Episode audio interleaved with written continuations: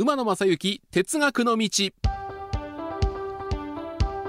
4回目を迎えました馬野正幸哲学の道。皆さんこんにちは。MBS アナウンサーの馬野正幸です。自称西日本一の鉄道好きアナウンサーとしてえポッドキャストを通じて皆さんに鉄道のさまざまな情報というか、まあ、私があ興味を持ったことを喋りたいことを喋らせていただくという、まあ、およそ15分間ですけども今回第4回ということになりましたがお付き合いをいただければというふうに思っております。あの毎回言っているんですけども私の情報だけでは本当に情報網は狭いんで、えー、皆さんからの情報などもいただきながらあお送りしていこうかなというふうに思っておりますが、えー、トラベラー北海道さんからメッセージをいただいてます。北海道からこんばんは、えー、北海道で聞いていただいてるんですね、え学生の頃からファンです、え番組楽しく聞いております。数年後近畿はじめ北海道等の列車車内から馬野さんのアナウンスが響くことを願っています。そうなんです。あの JR 東日本の特急列車はあかつてフジテレビに在籍した酒井正幸さんというアナウンサーが担当しているということで私もゆくゆくはあこの車内の録音されたアナウンスこれを担当できたらなというふうに思っているんですがこの道はなかなか険しいものがありそうですんで、えー、そう簡単に、まあ、実現はしないんですけどもそうそう鉄道車内のアナウンスということになりますと私阪急電車を利用して、えー、通勤してるんですけども乗る車両によってはですね女性の声の録音されたアナウンスに変わってるんですねこの4月から。放送設備が更新されたものから順次新しくなってるということなんですけども実はあの阪急電車の車内で行われているちょっとここ数年コロナの影響で開催できてないんですけども車掌さんの車内アナウンスコンテストこれの私審査員を仰せつかってやっておりましてまあいろいろ指導というかうんこうしたらもっと分かりやすいんじゃないかとかもう少しこうしたら聞きやすいんじゃないかという喋り手という仕事をしてる手前、えー、アドバイスをさせていただいている。あの小弱にある教習所に行って、えー、これから車掌さんになるという方にもいろんなお話をさせていただいたことがあるんですけどもそういうことがねこれあらかじめ録音されているものが流れてしまうと私の役割がなくなってしまうのかないう気もするんですけども、まあ、聞くところによるとやっぱりこうインバウンド対応っていうんですかね、えー、外国からの、まあ、今コロナでちょっと外からのお客さんはあのほぼいないような状況ですけどもやっぱり日本語以外のお客様にも分かっていただくためにということで、えー、英語のアナウンスが最初から録音されたものを流していると。あの JR 東海の新幹線などは最近はあの、ね、車掌さんが、まあ、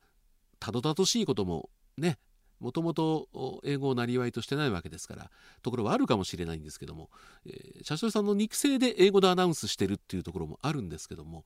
そうですね。これからどんどんあの車掌さんの独特のアナウンスがなくなってしまうのかななんて考えるとちょっと寂しい気もしますけどもこの、まあ、独特の車内アナウンスというか、うん、車掌さんのアナウンス駅のアナウンスについてもですねどこかで時間を設けてまたお話をしたいなと思いますけどもずっと開始当初からダイヤ改正についてお話をしているわけですけども第4回のテーマ今回もこちらをテーマにしたいと思います。春はダイヤ改正の季節です。ということで、えー、JR 各社、私なりにダイヤ改正思うところをお話をさせていただいておりますが第4回の今日は JR 九州についてちょっとお話をしたいと思うんですけども JR 九州はちょっとこの3月のダイヤ改正はですね非常に寂しいものになっております。例えば新幹線で言いますとあの山陽新幹線と直通してる桜みずほこれに関してはダイヤ改正後も変更はなく運転をされているんですけどもいわゆる JR 九州管内ですね博多から鹿児島中央間を走る列車については相当見直されてます。えー、これも時刻表からの表現を見るとですね、えー、桜は2本それからツバメが13本これは利用状況に応じて運転を取りやめますという表現が時刻表に書かれております。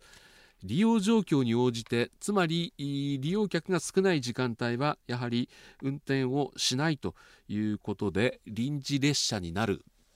ただこの臨時列車として想定されてても、うん、果たして、うん、4月末から5月頭の、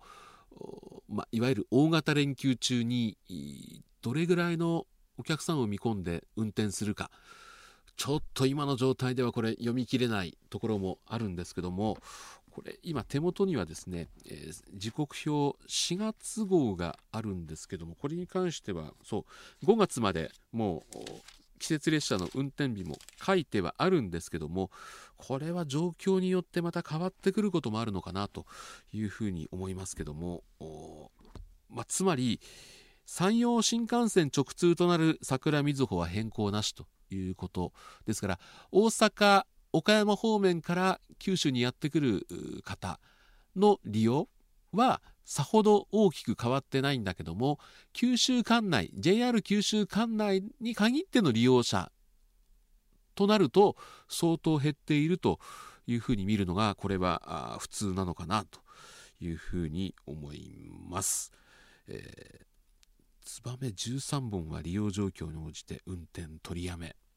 なんか寂しいですよね、えー、九州新幹線、えー、全通してからちょうど10年になるわけですけどもある意味で何、えー、て言うんだろう一つ試練の年というんですかね、えー、我々やっぱりこう自分が住んでるところを中心に物事考えてしまいますんで例えばあ大阪にいますんで新大阪から東京に向かっては本当に朝はラッシュの時間帯みたいに新幹線がボンボン出てくっていうイメージが非常に強いんですけども逆に言うと JR 九州の九州新幹線博多鹿児島中央間については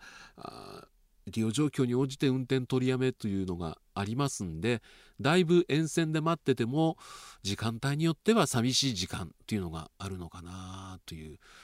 ね、気がしますけども。でも JR 九州もね、いろんなことやってますんで、あの先日お花見の時にはね、車内からこう、サーチライトを照らして、ちょっとこうライトアップするような企画をやってみたりとかですねあれあの運転本数が多いとあんなにゆっくり走ったりとかできませんのでそれ、まあ、JR 九州ならではの工夫で盛り上げようとしてはいるんですけどもちょっとこのダイヤ改正の内容を見ると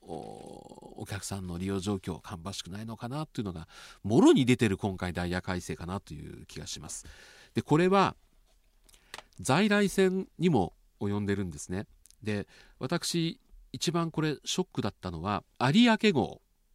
特急有明は運転取りやめになりこれもともと大牟田発6時43分博多着7時37分。ですから通勤のニーズもあったと思うんですけどもこれが運転取りやめになり、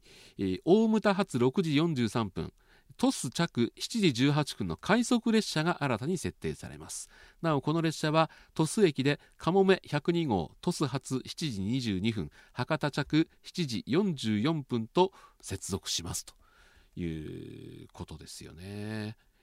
快速列車に代用されてしまう。やっぱり利用客が少なかったのかな。いう気はしますけども。あの博多まで乗り換えなしで1時間弱で行けていたものが途中鳥栖駅で乗り換え。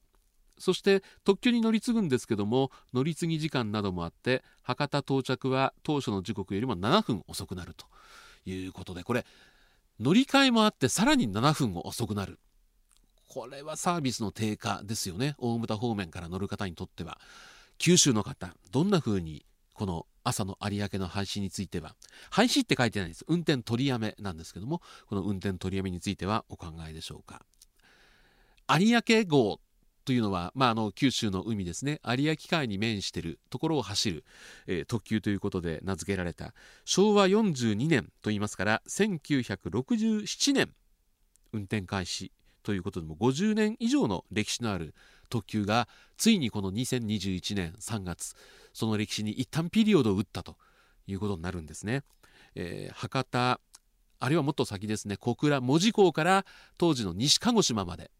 九州の西側をですねずっと鹿児島本線を走っていくという特急で最盛期には、えー、臨時列車を含めての数ですけども1991年平成3年ですけども1日32往復あった。それがまあ、新幹線ができると当然並行する在来線の特急というのは数が減っていくわけですけども最大32往復あった有明が運転取りやめの前のダイヤでは1日1本しかなかった。これは寂しい限りですね。あの JR 九州も力を入れた当時の国鉄もそうですけども力を入れていた特急ですんでえ JR 九州に新しい特急が投入されるとこの有明に投入されたりあるいはもう有明に使うために、えー、新しい特急車両を設計製造したりというもう JR 九州の中では看板特急だったんですけどもあまりにも最後が寂しすぎませんか？なくなるのはもうなくなるで、えー、この列車に代用しますじゃなくて、やっぱり快速列車にね、代用させちゃダメですよ。これだけの看板、エース特急を。うーん、この、有明の運転取りやめというのはこう鉄道ファンの中にも衝撃が走ったんじゃないかなというふうに思いますけどもそれ以外にもですねきらめきが何本か運転取りやめになる海洋が1往復運転取りやめソニック、日輪、日輪シーガイア、ヒューガ、臨時列車に一部が変更になります。霧島、一部区間の一往復運転が取りやめになりますと。その他の時間も変更になることがありますという JR 九州のダイヤ改正のところを見てますとほぼほぼ運転取りやめという文字が目立っていてなかなかこうプラス要素がないというのが残念なところですよね。あの JR 九州にはこういう、まあ、都市間を移動する特急以外にもデザインストーリー列車 D&S トレインというのがあの湯布院の森ですとか A 列車で行こうであるとかあそれから指宿の玉手箱とか、まあ、いろんなものがあるんですけどもこういう列車には力を入れて、えー、まあ、これだから移動だけじゃなくて乗ることが目的という列車ここには力を入れて、まあ、お客さんも乗ることが目的で大勢やってくるわけですけどもいわゆるさっき紹介した有明であるとか日輪であるとか、まあ、緑とかかもめとか本当にまだまだ JR 九州には在来線特急数多くあるんですけどもその数も減ってきている。まあ、この後長崎新幹線の工事の進捗状況によっては長崎方面に向かう在来線特急というのも形態が変わってくると思います。あの日本本線を走っている日輪に関しては新幹線の今工事は行われてませんのでまだまだもうちょっと安泰かなと思うんですけども高速道路なんかはだいぶ整備されてますしもう福岡宮崎なんていうのは九州内でも飛行機で移動する方が多くなってきたりしているんで今後東海岸を走る日報線の特急日輪もちょっと注目していかなきゃいけないかなというふうに思っております。えー、今回第4回の私馬野正幸の哲学の道は JR 九州の春のダイヤ改正についてちょっと思うところを語らせていただきました。えポッドキャストでお伝えしています。馬野正幸哲学の道。iPod や iPhone ユーザーだけではなくてパソコンのブラウザなど Android の端末でも気軽に聞くことができる楽しめることができるサービスでこの番組に関しては無料で聞くこともできます、えー、そのまま聞いてもらうのもよしですし Wi-Fi 環境の下でダウンロードしていつでもどこでも聞くことができる、えー、どうぞお友達ご家族にもお勧めいただけたらなというふうに思っております。Twitter でアットマーク馬鉄 1179MBS アットマーク UMATETU1179MBS をフォローしていただくと更新情報なども届くことになっております。できる限り毎週更新していきたい。そしてある時には実際に目の前を走る鉄道を見ながらいろんなことを喋れることができたらいいなというふうにも思っております、えー、今ねいろいろ考えてるんですけども各鉄道会社の、まあ、それなりの方にですね今後の各社の目標というかこんなことを将来的には考えて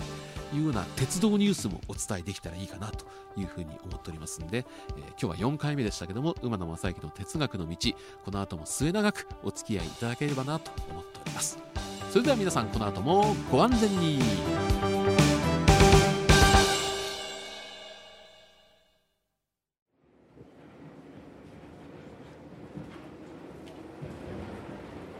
皆様本日は馬鉄にご乗車いただきまして誠にありがとうございます。